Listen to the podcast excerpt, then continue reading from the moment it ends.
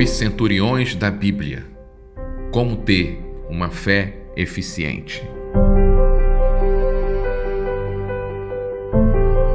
Lucas capítulo 7, do verso 2 e do verso 4 ao verso 10. E o servo de um certo centurião, a quem estimava, estava doente e moribundo. E foi Jesus com eles, mas, quando já estava perto da casa, enviou-lhe o centurião os amigos, dizendo-lhe: Senhor, não te incomodes, porque não sou digno de que entres debaixo do meu telhado. E por isto, nem ainda me julguei digno de ir ter contigo. Disse, porém, uma palavra, e o meu criado sarará, porque também sou homem sujeito à autoridade e tenho soldados sob meu poder e digo a este: Vai, e ele vai, e a outro: Vem, e ele vem, e ao meu servo: Faze isso, e ele o faz. E ouvindo isto, Jesus maravilhou-se dele e, voltando-se, disse à multidão que o seguia: Digo-vos que nem ainda Israel tem achado tanta fé.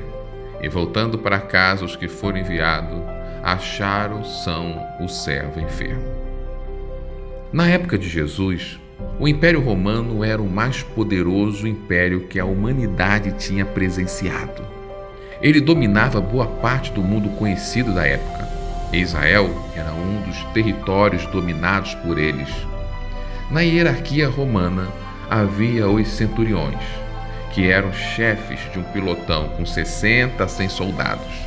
Era esse pelotão que mantinha a ordem em Israel, garantia a cobrança de impostos, possuía autoridade judicial e, se necessário, autoridade administrativa, o que demonstrava sua importância na ocupação romana em Israel. Vou destacar três episódios marcantes no Novo Testamento com esses centuriões. O primeiro está no texto que li no Evangelho de Lucas. Um centurião de boa fama entre os judeus, um caso raro já que normalmente eles eram odiados. Tinha um servo que gostava muito e esse estava doente e pediu para Jesus o curá-lo.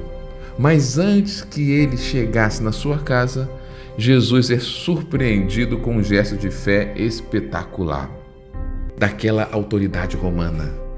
Ele acreditava que Jesus tinha autoridade suficiente de curar o seu servo mesmo de longe, bastava dar uma ordem e ele certamente seria curado.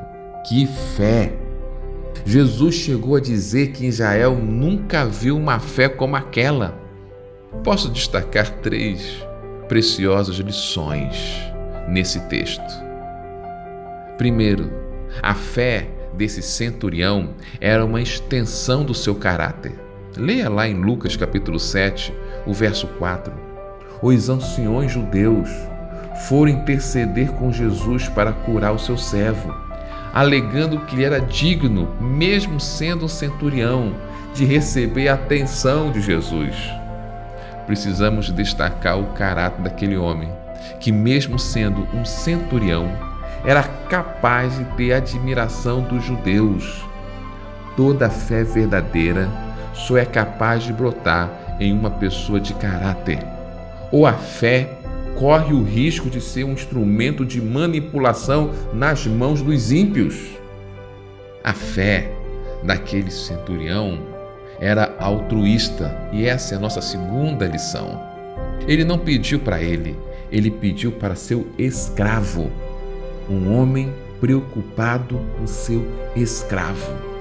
Não podemos usar a nossa fé apenas para os nossos interesses devemos transformar nossa fé em uma ferramenta de amor ao próximo.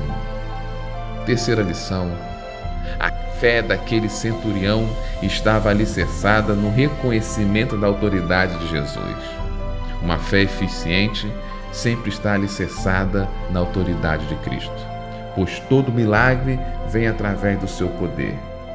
Basta acreditarmos que Jesus possui essa autoridade e também esse poder. E você, que tal fazer como aquele centurião? Fazer a sua fé uma extensão do seu caráter. ter uma fé que não é tão egoísta, mas se preocupa com os outros. E uma fé que reconhece a autoridade do Cristo, que é capaz de fazer qualquer coisa. Esta é mais uma reflexão para a vida, pois a fé vem pelo ouvir, mas a transformação pelo agir. Deus te abençoe.